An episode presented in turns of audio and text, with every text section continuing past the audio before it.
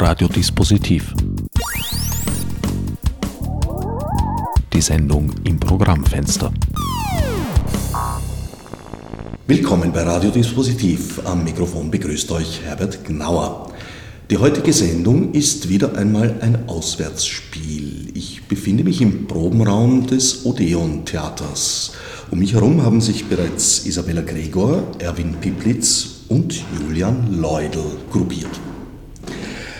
Isabella Gregor, Intendantin der Raimund-Festspiele in Gutenstein, um die es heute gehen wird, Schauspielerin, Regisseurin seit vielen Jahren in vielen Metiers, darauf kommen wir vielleicht noch zu sprechen. Erwin Pietblitz war eigentlich bereits Legende, als ich sozusagen die Theaterszene in Wien oder Österreich besser gesagt äh, wahrzunehmen begann, war das Pupodrom bereits eine fixe Größe. Seit Mitte der 80er, glaube ich, weiterentwickelt und übergegangen ins heute noch tätige Serapions-Ensemble, in dessen Stammhaus wir uns hier befinden. Julian Leudl, Bartholomäus Quecksilber, Hauptfigur des Barometermachers auf der Zauberinsel. Zauberposse mit Gesang und Tanz von Ferdinand Raimund. Raimund und Gutenstein, das hat ja eine tiefe Beziehung, könnte man sagen. Hat eine Tradition, ja. Also die Festspiele Gutenstein, wie sie jetzt heißen, früher hießen sie Raimund Festspiele, jetzt heißen sie Festspiele Gutenstein, äh, die gibt es über 20 Jahre bereits, also wir gehen ins 22. Jahr. Ähm, begonnen wurden die Festspiele eben mit Ferdinand Raimund. Damals gab es natürlich noch kein Zelt wie heute, sondern damals hat man auf der Wiese gespielt, äh, neben dem Bacherl, wo die Leute immer geschrien haben, wir verstehen nichts, wir verstehen nichts, weil das Bacherl so laut war. Dann hat man sich entschlossen, ein Zelt irgendwie zu organisieren. Äh, dann wurde Raimund im Zelt gespielt. Ähm, was auch ein Schutz vor Regen und Wind war und äh, auf der anderen Seite natürlich teilweise auch sehr heiß war. Aber es hat natürlich geholfen, diese Vorstellungen spielen zu können und hören zu können. Und dann gab es ein kurzes Gastspiel von fünf, fünf Jahren, glaube ich, äh, mit Musical. Und dann hat man sich eben vor drei Jahren, 2013, wieder zurückbesonnen auf Ferdinand Raimund. Und ich habe damals den, mit dem Verschwender äh, die Festspiele sozusagen wieder zu Raimund zurückgeführt. Äh, voriges Jahr haben wir Bauer als Millionär gespielt und heuer spielen wir Barometermacher auf der Zauberinsel in der Regie von Erwin Piplitz. Und Bühne machen Max Kaufmann und Miriam Salzer und die Kostüme sind aus den Beständen von Ulrike Kaufmann. Und die Musik macht der Thomas Mandl, ein Linzer. Und es gab schon eine kleine Zusammenarbeit mit dem Herrn Piplitz und dem Thomas Mandl bei der Produktion, die jetzt gerade noch läuft, Anago. Äh, eine wunderschöne Produktion und auch ein sehr, glaube ich, ein sehr geglückter Einstieg, ein musikalischer, äh, guter, schöner Einstieg und eine erste kleine Zusammenarbeit, aber gute Zusammenarbeit zwischen Thomas Mandl und Erwin Piplitz. Das Bühnenbild wird in-house produziert, habe ich gesehen. Wir sind vorher durch den Malersaal des Odeon-Theaters gekommen. Das ist Malersaal und Probenraum gleichzeitig, oder abwechselnd. Wir verwenden einige Paravans. Den Raimund hat dafür eine Biedermeier Bühnenmaschine konzipiert, das Stück mit ständigen Verwandlungen, Flugmaschinen und Versenkungen. Das gibt es natürlich alles nicht. Und äh, diese Paravans äh, haben einerseits also eine neutrale Außenseite und werden dann gedreht und geöffnet und aufgeklappt wieder zusammen und ergeben dann die verschiedenen Schauplätze wie äh, die Ruine, auf der der Bartholomäus Quecksilber landet oder das Feenzelt oder die Gegend mit dem Feigenbaum und dem Einsiedlerhäusern, das ist alles in diesem Paravans integriert und wenn man sich dreht und aufklappt, erscheint es, dann verschwindet es wieder. Und so haben wir eine, so eine Verwandlungsmöglichkeit damit gewonnen, die die Biedermeier Büdermaschine ersetzen soll. und die, Gestaltung davon hat eben Max Kaufmann gemacht und Miriam Salzer, die haben die Paravant-Abläufe entwickelt und haben auch die Gestaltung gemacht. Nicht nur entworfen, sondern sie machen, stellen es auch her. Julian Leudl wird sich in diesem Bühnenbild bewegen. Genau, und das ist auch gut so. es ist ein wunderschönes Bühnenbild, weil es so simpel ist und eigentlich sehr mit der Fantasie des Zuschauers arbeitet. Und das Bühnenbild ist eigentlich das, was auf der Bühne stattfindet. Das ist integriert und das wundervolle Serapions-Ensemble erweckt das Ganze zum Leben. Also da ist ein Gewusel, ein, ein lebendiges äh, Gestalten auf der Bühne, was richtig eine Atmosphäre erzeugt. Und davon wird das ganze Leben, von dem, was auf der Bühne stattfindet und von dem, was der Zuschauer dann in seiner Fantasie noch dazu rein projiziert. Und das wird wunderbar funktionieren, wie wir auf den Proben jetzt schon gesehen haben. Also Zaubertheater ohne großen Technikaufwand. Ja. Könnte man das so sagen? Vielleicht mit dem Licht? Aber Zauber. das ist alles nachvollziehbar, was da passiert. Ne? Es wird nichts geblufft oder gezaubert, sondern es wird das ist eine bewusste Illusion. Man kann sich auch mit anschauen, wie es entsteht und wie es wieder verschwindet. keine Täuschungsabsichten damit verbunden. Keine Täuschungsabsichten, ist das dann noch Theater? In meinem Sinn schon. Ne? Denn wir haben, haben, uns der Wahrheit verschrieben. Wir dürfen nicht schwindeln auf der Bühne. Aber behaupten. Behaupten tut man nichts. Ne? Wir nicht? sind kein Politiker. Das ist so ein schönes Zitat. Wird man halt dem Schottenberg, glaube ich, zugeschrieben, aber ich bin mir nicht ganz sicher, ob es nicht schon älter ist. Theater sei eine Behauptung. Meins nicht. Nein, das Theater, mit dem ich mich identifizieren möchte, das wird immer eine Anregung sein oder eine Ermöglichung, aber keine Behauptung. Wenn ich anfange, was zu behaupten, ist besser hör auf. Ich glaube auch, dass es darum geht, dass man eher im Theater, ähm, weiß ich nicht, anzündet, äh, anregt, äh, ob das jetzt Fantasie ist, inspiriert etc. Ich glaube, das ist, das ist kreiert etc. und Möglichkeiten schafft, ja, mit denen das Publikum dann selbst umgeht und vielleicht sich selbst eine Behauptung aufbaut. Ja, ja nicht aber, nur, man muss natürlich in einer gewissen Weise arbeiten, dass diese äh, Assoziationen beim Publikum entstehen, äh, äh, sich entwickeln können ja, in einer bestimmten Weise. Aber behaupten tun wir nichts. Doktrin gibt es keine. Dogma gibt es auch keins. Es gibt nur Anregung und äh, Animation, wenn du willst. Verführung gibt es in der Politik. Natürlich auch. Verführung ist es nicht, auf das können wir uns einigen. Ja, sicher. Unbedingt. Das gibt es immer am Theater. Der Motor des Theaters. Das ist die genau, Verführung. Die Verführung, absolut. absolut. Raimunds Text ist einerseits sehr poetisch, da sehe ich die Parallele zu ihrer Arbeit, wie ich sie kenne, im Serapions Theater Ensemble. Auf der anderen Seite aber auch sehr moralisch. Da gibt es jetzt gerade eine Diskussion darüber, ob das Theater eine moralische Institution mhm. ist oder nicht. Es ist sehr wohl eine, meiner Meinung aber nicht im moralisierenden Sinne, das ist nicht moralinsauer, sondern wenn über, den, über die Inspiration und über die Animation eine Erkenntnis sich entwickeln kann, dann hat das zweifellos eine moralische Wirkung, weil du ja die Erkenntnis die wichtigste Voraussetzung für eine Gemeinschaft ist. Der Text von Raimund ist ja, das ist sein erstes Stück, das er ja nicht selber zur Gänze geschrieben hat, mhm. das ist übernommen es wurde ein misslungenes, unter Anführungszeichen, ein misslungenes Stück vom Raimund äh, äh überarbeitet, zweifellos mit einem unglaublichen Theaterprotzen, nicht? weil das hat also wirklich verstanden, das so zu gestalten, dass es äh, einen sehr schönen Fluss ergibt. Es ist nicht tiefgründig in den einzelnen Repliken, aber die Möglichkeit, die du als bei der Inszenierung oder für die Schauspieler sich ergibt, ist so groß, der Freiraum innerhalb dieses Textes ist so groß, dass es wirklich Spaß macht, damit zu arbeiten. Es sind ein paar Sachen noch, die von dem Herrn Mayer, der das vorher geschrieben hat, äh, noch äh, durchgeschimmert haben. Wir haben versucht, das ein bisschen auszugleichen. Wir haben versucht, die äh, Ausdrücke, von denen die halt niemand mehr verstehen würde, zu aktualisieren. Aber wir waren aber sehr behutsam damit. Wir wollten also nicht den Raimund verschieren, sondern wir wollten immer eine Verbeugung mit der Produktion machen. Also ich für mich sehe das so. Äh, es gibt ja kaum eine, äh, eine Szene, die länger als fünf Minuten ist, aber das ist mhm. wirklich verstanden, wie lange man Wiener strapazieren darf. Weil alles, was ein bisschen länger als fünf Minuten dauert, wird schwierig im Theater. In Wiener, in Wiener das, wurde, das hat er gewusst damals, schon vor 200 Jahren, das ist noch immer so.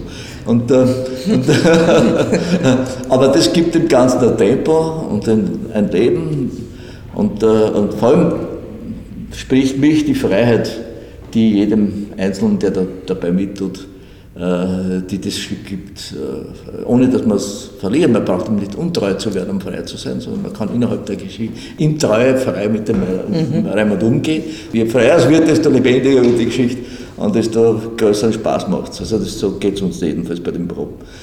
Siehst du das auch so, Julian? Ja, absolut. Es ist wie eine rasante Achterbahnfahrt eigentlich, dieses Stück. Das ist wirklich so kleine Tableaus sehen, man glaubt es gar nicht, dann ist er, äh, die Hauptfigur ist mal ganz unten, dann ist er ganz schnell wieder ganz oben, dann kriegt er wieder Erwatschen von rechts, Erwatschen von links. Es geht, es ist ein Wechselbad der Gefühle, es ist wirklich rasant, dynamisch, es ist witzig, es ist intelligent geschrieben auch. Das ist, und was wir noch drauf gekommen sind im Probenprozess ist eben, wie sehr die Sprache teilweise heute immer unverständlicher wird, wie sehr nivelliert wird, mhm. wie sehr ein Fernsehsynchron Deutsch Einzug hält in unsere Gesellschaft. Sonst nicht bei uns da jetzt, ne? Nein, nicht bei uns. Nein, nein, nicht, nicht, im Stück.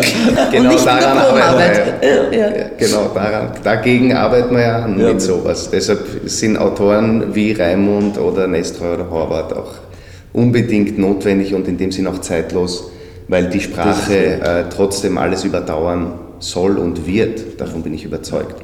Aber man merkt natürlich... ist ein wesentlicher Aspekt dabei. Ja. Nicht? Man nicht sich an, an, an Spielmeier festpickt oder an unsere aktuelle Natürlich gibt es ein paar Extemporis, die was anspielen, nicht? Aber, aber, aber behutsam, nicht, genau. nicht, nie aufs Auge gedrückt, hoffentlich. Sondern nur verführt einzutauchen und sich Gedanken darüber zu machen. Wer jetzt neugierig geworden ist und eine Fahrt nach Guttenstein in Erwägung zieht, ab 16. Juli. Am 16. Juli ist Premiere um 20 Uhr und dann wird gespielt ähm, gleich am Wochenende drauf, 17., 18., 19., also Freitag, Samstag, Sonntag und dann noch drei Wochenenden bis zum 9. August. Und das kann man auf unserer Website natürlich auch alles nachlesen. www.festspielegutenstein.at die wesentlichen Links sind natürlich auch auf dem Website der Sendereihe unter no-nah.net-dispositiv bei der Sendung zu finden, beziehungsweise auf den Websites der einzelnen freien Radios. Der Sendungstermin ist extra so gelegt, dass auch unsere Hörer und Hörerinnen in Linz, Dornbirn und Innsbruck noch Zeit genug haben, gemütlich mit dem Zug anzureisen. Sehr schön. Wir freuen uns mit Vorbedacht. Im Gegensatz zu seinem Zeitgenossen Nestroy war Raimund ja kein sehr politischer Autor.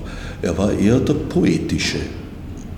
Äh, Raimund hat sich etwas, äh, für ihn war das nicht unwesentlich von der Zensur, unangetastet zu bleiben.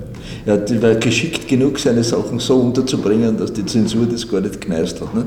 Oder ja. nicht, das, das finde ich ganz gut. Nicht? Also wenn man äh, der Nestor ist da mehr nach vorne gefahren. Nach vorne ja. geprescht und hat mhm. natürlich seine Probleme gekriegt damit. Ne? Ja. Aber der Raimund war da vorsichtiger und hat das, ähm, aber deshalb war er nicht unpolitisch, aber die Geschichten sind natürlich, nur dazu leider, muss man sagen, sind sie noch hochaktuell. Ne? Die, die Schere zwischen Arm und Reich ist ja nicht hat sich nicht vollkommen aufgelöst, sondern ganz im Gegenteil, wird immer größer und größer. Und alle Anspielungen, ja. ja. alle Anspielungen in dem Stück sind hochaktuell. Also, obwohl sie in Biedermeier geschrieben sind, das sollten wir uns irgendwie vor Augen halten, dass wir eigentlich äh, eine Revolution nach der anderen haben, aber aus jeder Revolution geht ein gestärkter Staat hervor. Ne? Zweifellos ist das soziale, es gibt soziale Errungenschaften seitdem, aber die Schere zwischen Arm und Reich äh, ist leider wieder sehr geöffnet, sehr, sehr, sich sehr, sehr drastisch.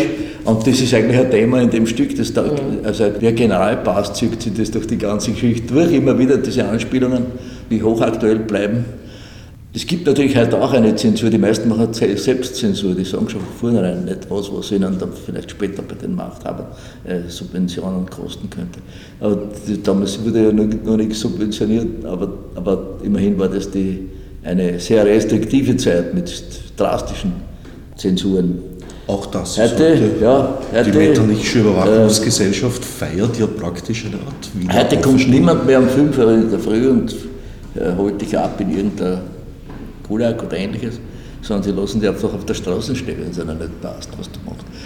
Das ist, das, und das ist die gegebene Zeit. Da gibt es regional große Unterschiede, glaube ich. Also in Österreich stellt sich das anders dar. Das in kann ich mir vorstellen. Ich von Wien, ich bin ein Wiener. bin hierher geworfen worden. Wie der, wie der Bartholomäus Quecksilber auf die Zauberinsel. So ungefähr, genau, so ungefähr.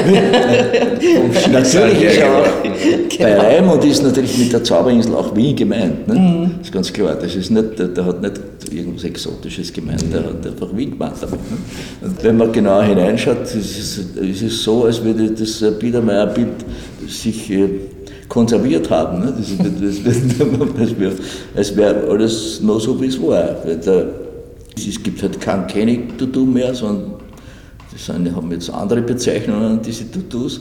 Und, die- und, ähm, und es gibt natürlich noch immer so Prinzessinnen, die äh, ziemlich gefragter sind. Gewählte Prinzessinnen gibt es auch heute noch. Ja. Die, damals waren es nicht gewählt, aber heute sind die Prinzessinnen gewählt. Also das ist schon sehr aktuell, wenn man das genauer anschaut, die Sache. Weil Ich rede gar nicht weiter, sonst werden wir jetzt noch zensuriert mit. Ach, im, im freien Radio müssen wir uns da nicht so fürchten. Also bei Raimund sind diese Spitzen wohl auch vorhanden, nur besser verborgen.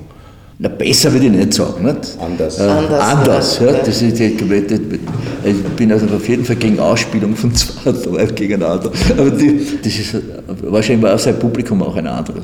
Aber die, die, das ist, äh, jeder hat seine, seine eigene Zugangsweise, seine eigene Mentalität.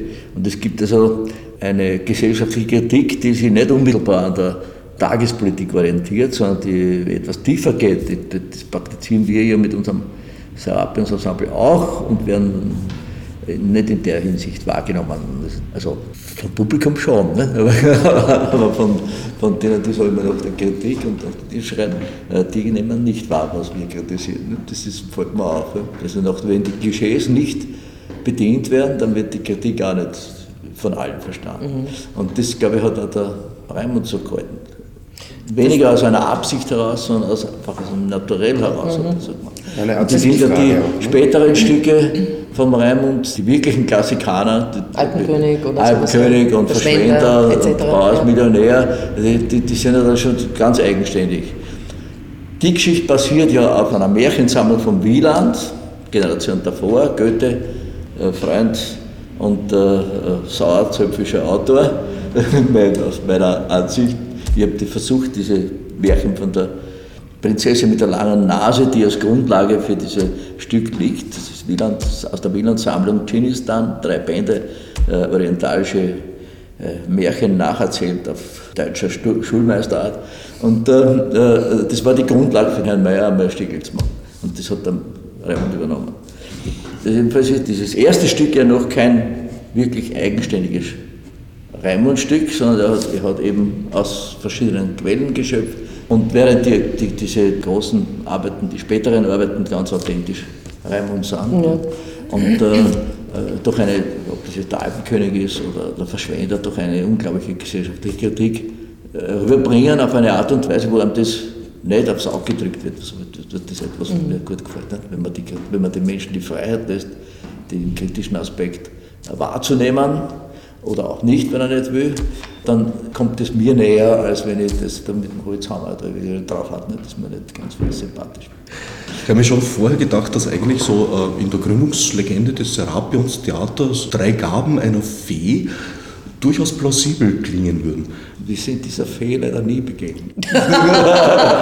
Das ist entscheidend. Ob es eine Zauberinsel noch immer ist, das bin ich nicht so sicher, aber die, die, die Fee musste man schon selber sein. Die, Und die Gaben musste man selber erkennen. Da gibt es eine schöne Aussage von der Svetaeva, äh, die russische Dichterin, die sagt, die Kunst ist eine Gabe und eine Gabe, für eine Gabe musst du arbeiten um sie zu verwirklichen. Es ist kein Geschenk, sondern eine Gabe. Auch, und wenn du von einer solchen Gabe heimgesucht bist, dann bist du verpflichtet, dem nachzugehen. Das haben die Uli und ich, glaube ich, so gut wie es konnten, gemacht.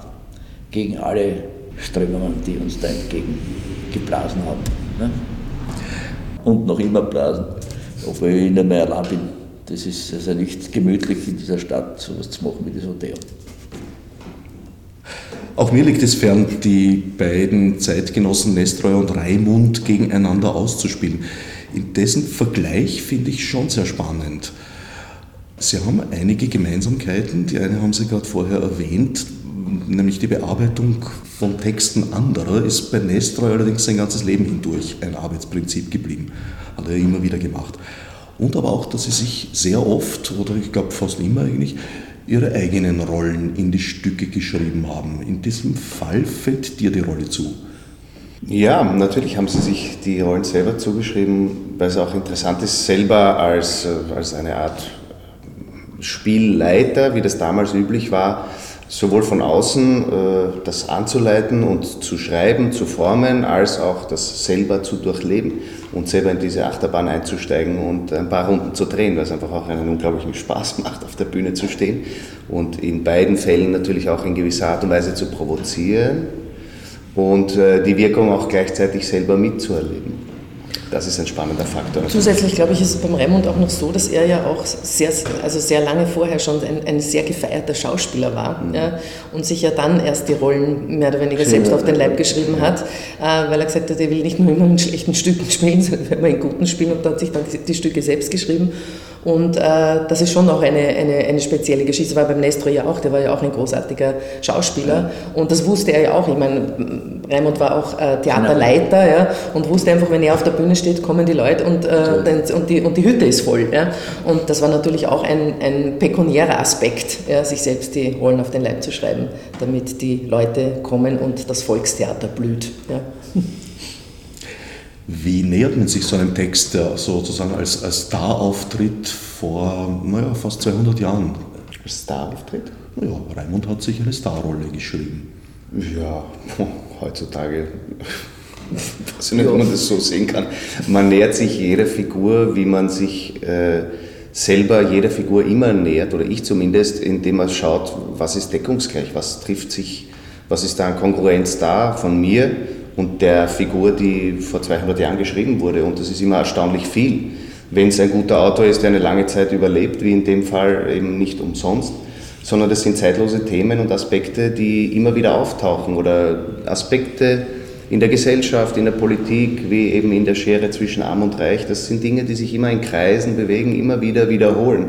Und man schlüpft halt dann einmal in das Kostüm und einmal in ein anderes Kostüm Einmal ist es ein bisschen geschmeidiger, in ein Kostüm reinzukommen, einmal äh, juckt es ein bisschen und kratzt ein bisschen. In dem Fall ist es äh, eine, eine Freude, da reinzugleiten in dieses Kostüm und, und da herumzutollen und sich auszutollen und auszulassen. Also es ist eine reine Freude. Geht man da von, von der Psychologie der Figur aus oder eher von der dramaturgischen Bedeutung? In dem Fall ist jetzt äh, zu viel Psychologie meistens fehl am Platz.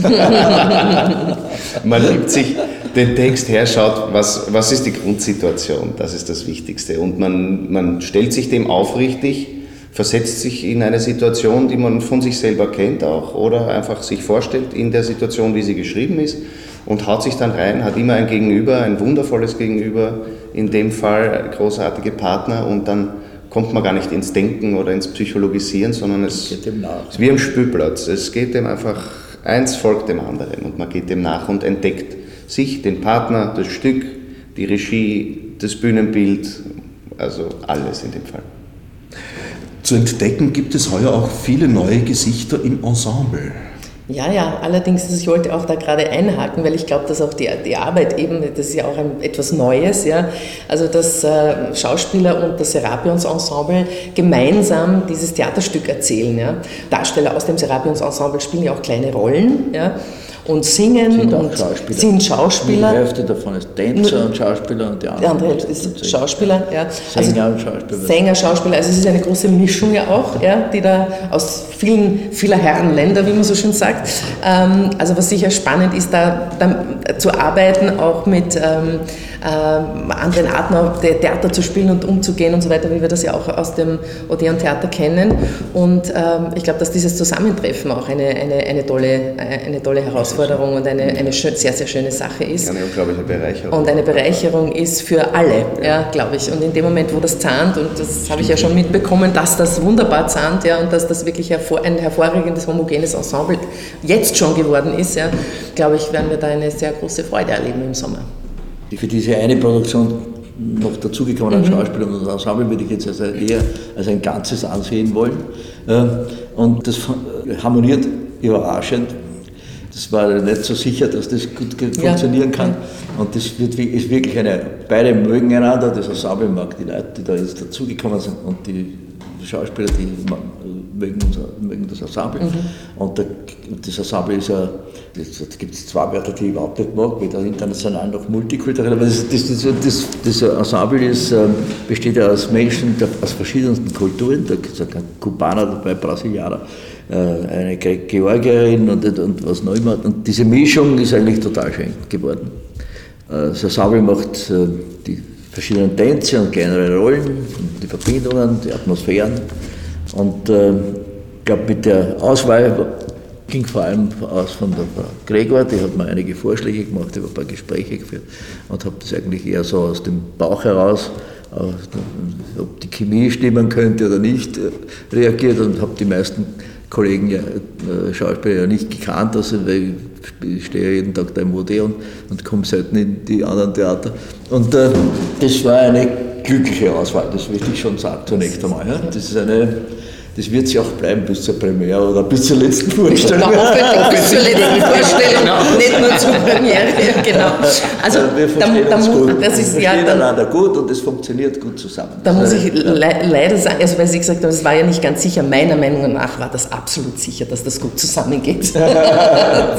also das war mit der Auswahl und mit den Gedanken, wer das spielen könnte und wer zusammenpassen könnte und wie ein gutes Team entstehen kann. Das ist natürlich auch eine, eine, eine gemeinsame Arbeit und und eine, eine längere Arbeit und wenn man sich da Zeit lässt und wirklich die richtigen Leute zusammensucht und findet und äh, eben qualitativ tolle Leute hat, eben wie den Julian Leudl oder Ivana Rauchmann, Sophie Resch, äh, den Rainer Spechtel, den Lupo Grujic, also es sind so viele tolle, tolle Leute dabei. Die stimmen ähm, alle, das ist einfach... Ja, ja, ja, ja. Das, das, das kommt auf die Bühne mit dem Text und das stimmt einfach. Ja. Ja. Und das, schaust du mal hinein und dann ah, super, dann fangst du an, das ein bisschen zu beeinflussen. Aber es ist eine, äh, es ist eine wirklich freie gemeinsame Arbeit geworden. Das ist, äh, das bin ich froh, dass das so ist. Ich auch. Und wie man sagt, die wirklich gute Besetzung ist die halbe Miete, sagt man ja. ja. Und das ist natürlich auch richtig.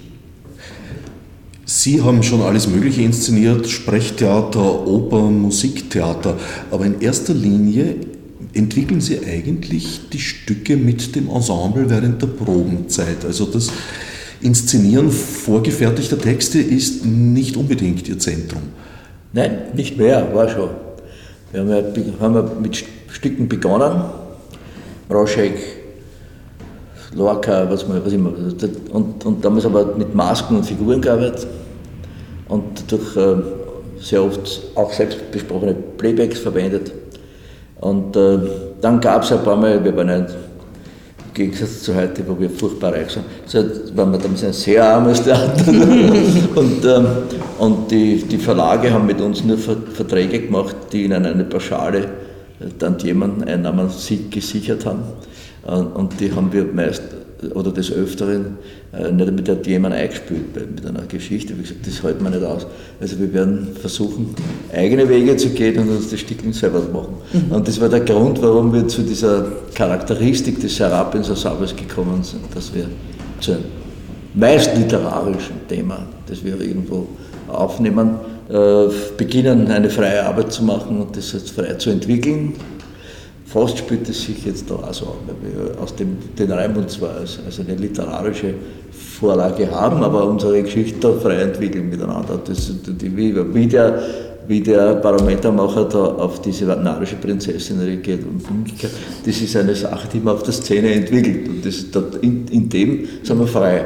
Und diese Freiheit nützen wir so gut wir können.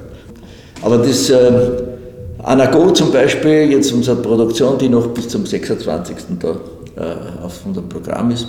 Gewesen ist zum Zeitpunkt der Ausstrahlung. Verstehe. Bereits. Okay. Mhm. Kommt aber wieder, passiert. das ist eine gute Information. Wir haben noch drei Vorstellungen im Tanzfestival. Äh, das, das ich besonders witzig finde, weil wir sind dort ja irgendwie wie die Faust aufs Auge in dem Programm. Äh, rund um uns hupfen der Nackerte herum. ich möchte es nicht abwerten. Und ihr habt schöne Kostüme, ja, so ist es. Aber, aber es ist eine völlig andere Charakteristik der, der, der heute der, besonders der österreichische heutige Tanz hat eine völlig andere Charakteristik als, das, als wir. Mhm. Und wir tanzen auch. Wir haben also einen, einen großen Tanzaspekt in, dem, in der Geschichte. Wahanago läuft noch am 21., 23. und 28. Juli in der, im, im, im, im Tanzfestival. Impulstanz. Impulstanz, ja. Im eigenen Haus. Wir geben ein Gastspiel im eigenen Haus. Aber Anago basiert auf einer Erzählung von Chamisso, es sind äh, aus, und aus verschiedenen anderen literarischen Parallelitäten auch noch Anregungen drinnen. Und das sind, ist, ist, sind, ist eine, eine, ganze Sequenz über die Furchtspott und Zweifel, ist sogar von, ist eine Anregung von Rudolf Steiner, auch wenn wir jetzt geprügelt werden deswegen.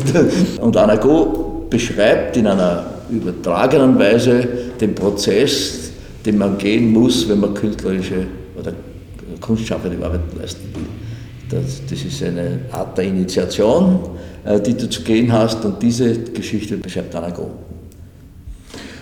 Als das Serapions Ensemble begonnen hat, Stücke selbst zu entwickeln, war das noch sehr selten eigentlich der Fall. Ja. Während in den letzten Jahren ist das auch schon an Bühnen wie dem Burgtheater angekommen als Arbeitsweise. Bist du damit schon vertraut, dem schon mal begegnet?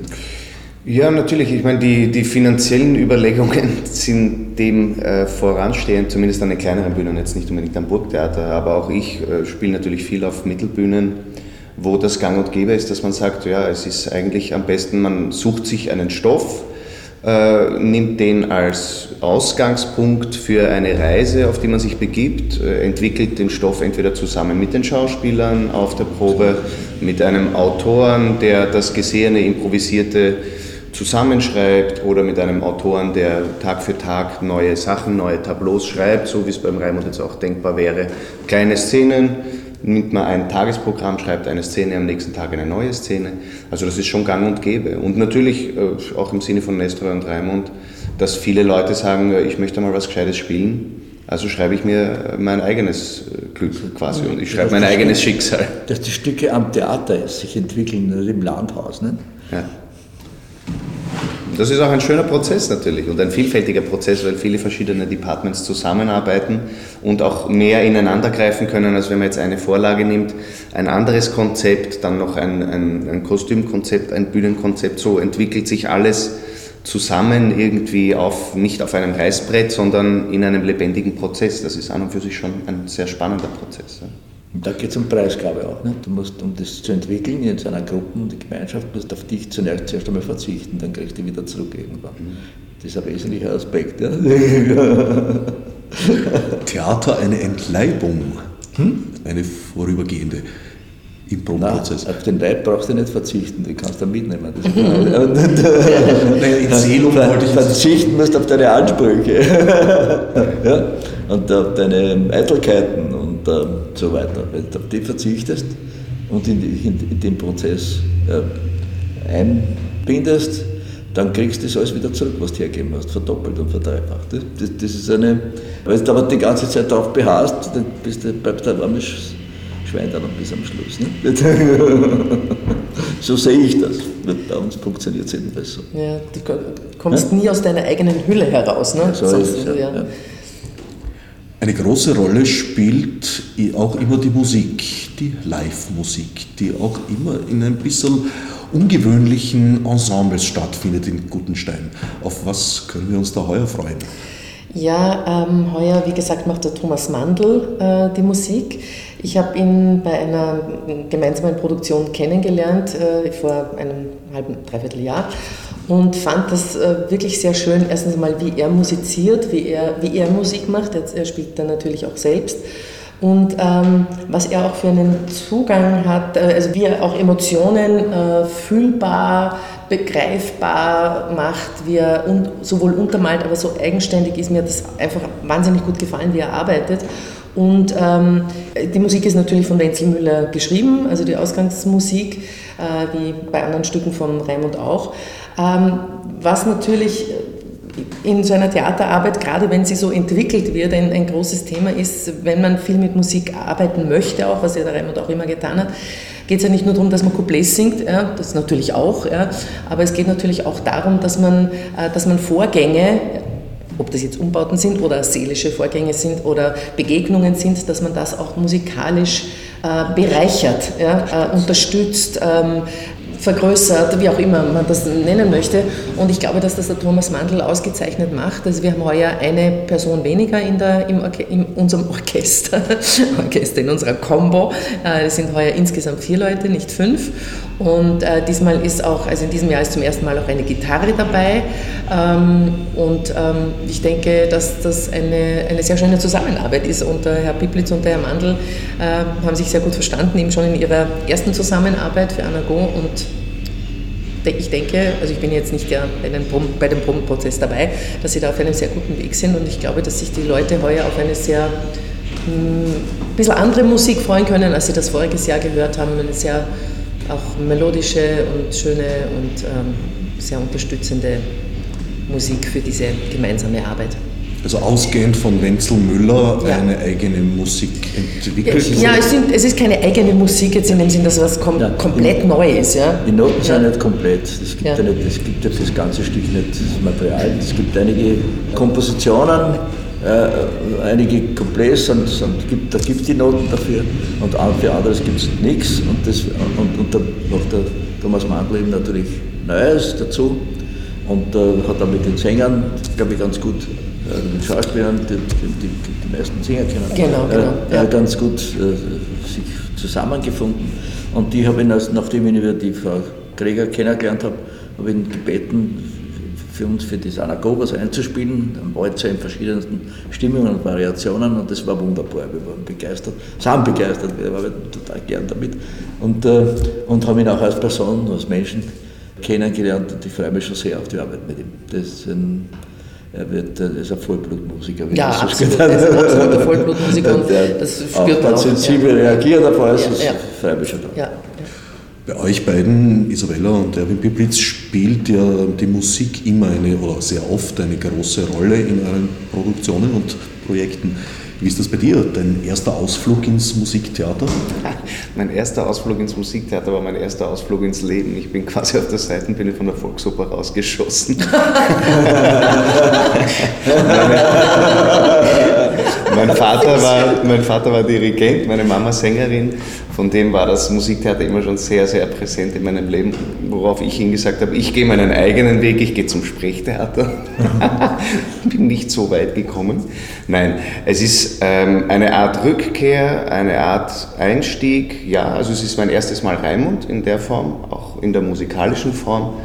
Singen tue ich wahnsinnig gern und Musiktheater finde ich äh, wahnsinnig bereichernd, auch weil die Sprache an sich ist schon Musik, aber die Musik kann der Sprache noch viele, viele Farben und Facetten dazugeben. Und da bin ich auch gern immer wieder auf der Suche nach, nach einer Erweiterung, nach einer neuen Musiktheaterform, die jetzt weit ab von dem populären Musical oder sonstigen Musiktheater stattfindet. Aber wo das schon ineinander übergreift. Es ist alles eine Form des Ausdrucks und das ist sehr spannend. Als ich den äh, Julian angerufen habe, ob er eventuell im Sommer spielen wollen würde in Gutenstein, sagte, na, ich würde eigentlich, ich würde eigentlich lieber Urlaub machen, weil ich habe so viel gearbeitet, so viel gespielt. Und ich gesagt, na, Raimund wäre es. Ah, Raimund, ah, habe ich noch nicht gespielt. Oh, überlege ich mir den Urlaub noch. Das war auch sehr schön. Und jetzt spielt er. Zeit verschoben. Ja, genau, auf bestimmte Zeit verschoben. Und jetzt spielt er den Bartholomäus Quecksilber. Theater eine Verlockung, hatten Absolut, wir schon mal. ja. Verführung auch, Absolut, ja, genau. Verführung, genau. Die Entstehungszeit des Stückes, das Biedermeier, ist, glaube ich, eine, eine, eine Schlüsselzeit für Österreich und Wien, vielleicht im Besonderen in der Entwicklungsgeschichte. Ich glaube, es ist eine Epoche, in der wir sozusagen der PR des eigenen Zeitalters ziemlich auf den Leim gegangen sind weil die meisten von uns doch eher so Lieblichkeit damit verbinden. Aber es war dämonisch, ne? Dämonisch mit starken Abgründen. Man braucht nur Schubert zu hören, äh, unter anderem.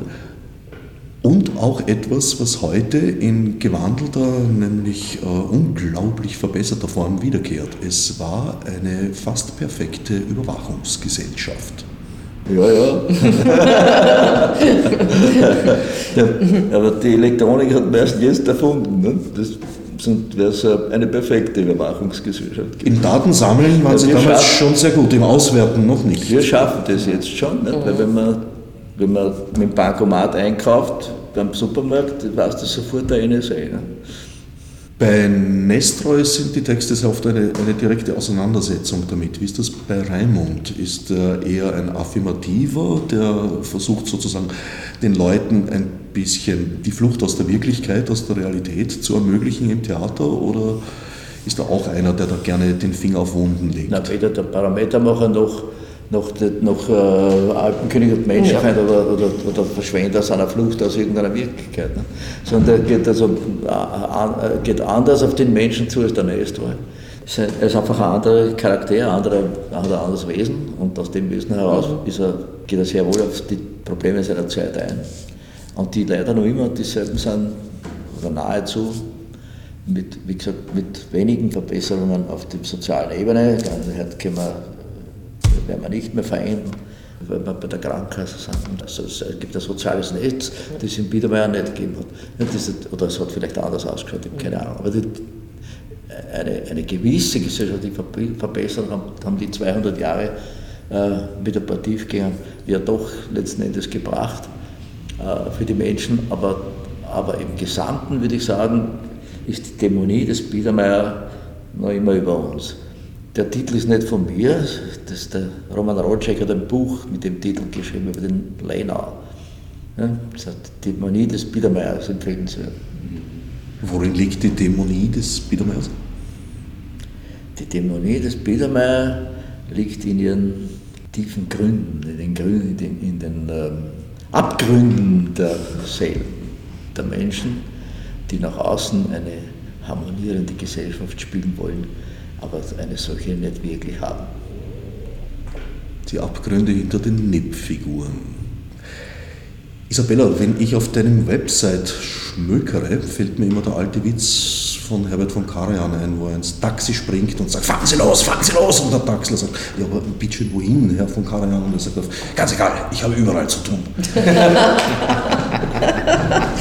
Das finde ich ja sehr interessant, dass du das mit mir verbindest. Das ist eine Anspielung.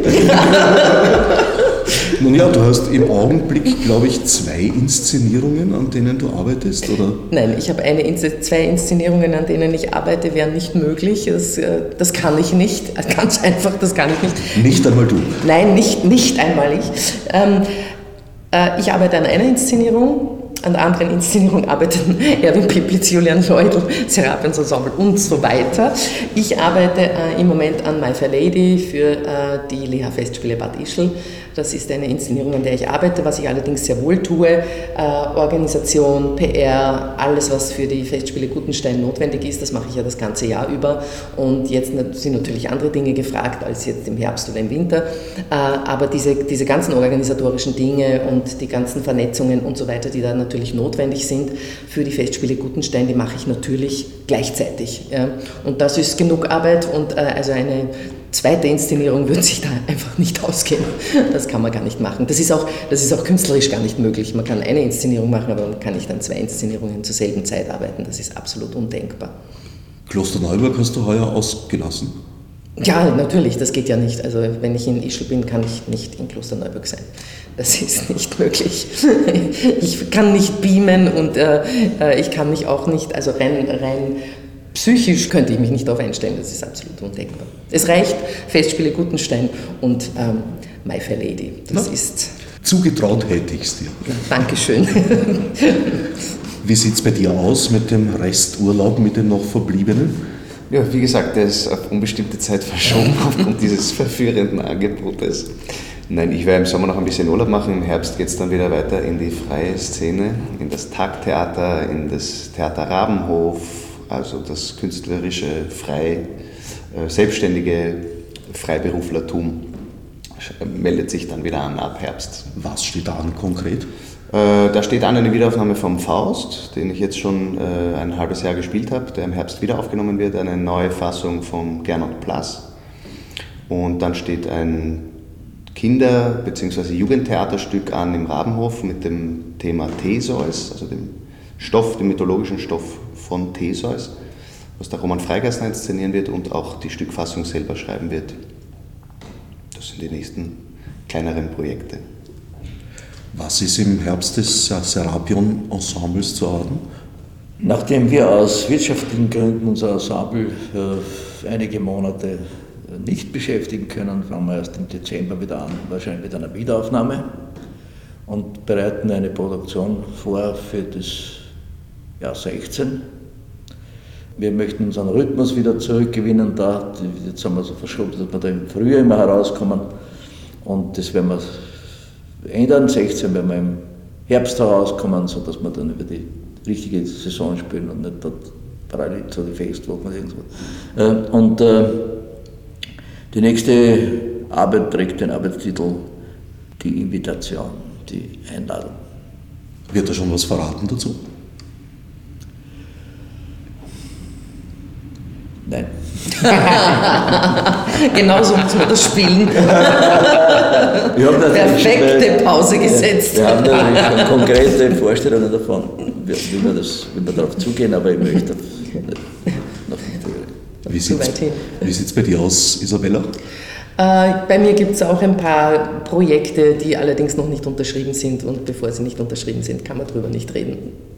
Sind auch ein paar Dinge, die ich schon weiß, also die auch den nächsten Sommer betreffen und den Herbst und so weiter. Aber wie gesagt, das sind noch keine unterschriebenen Dinge und deshalb. Aber es hat mit Musiktheater zu tun, das auf jeden Fall. Und die Festspiele Gutenstein bleiben ja weiter bestehen. Also die Festspiele wird es ja Festspiele Gutenstein weitergeben. Also man kann sich nach heuer auch schon auf das nächste Jahr freuen.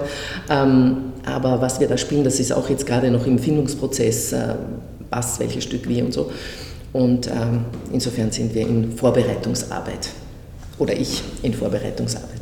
Aber zuerst ist noch der Barometermacher auf der Zauberinsel zu bewältigen.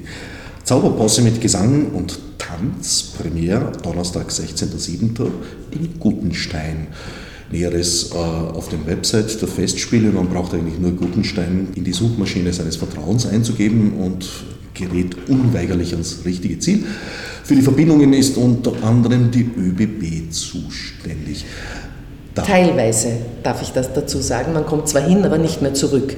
Also das ist nach Gutenstein kommen Sie wunderbar, aber nicht mehr zurück. Wenn Sie bei uns bleiben, herzlichst mit der ÖBB fahren, freut mich sehr. Ansonsten ist es PKW oder Sie können mit Elite Bus Tours jeden Samstag fahren. da gibt es einen Bus, der fährt vom, vom, äh, vom ersten Bezirk bei der Staatsoper weg und da können Sie hinchauffiert werden und auch nachher wieder zurückchauffiert werden, wenn Sie zu Hause schlafen wollen. Im Anschluss an die Vorstellung. Im Anschluss an die Vorstellung fährt der Bus wieder zurück. Tag, also kein Sperrgebiet. Nein, das ist kein Sperrgebiet, nein, gar nicht. Man fährt hin, schaut sich die Vorstellung an, der Bus wartet auf einen und man fährt mit dem Bus wieder zurück. Sehr bequem, wunderbar. Ich danke Isabella Gregor, Erwin Piplitz und Julian Leudl für das Gespräch. Wünsche toi toi toi für die Premiere und bin schon sehr gespannt, was ich da zu sehen bekommen werde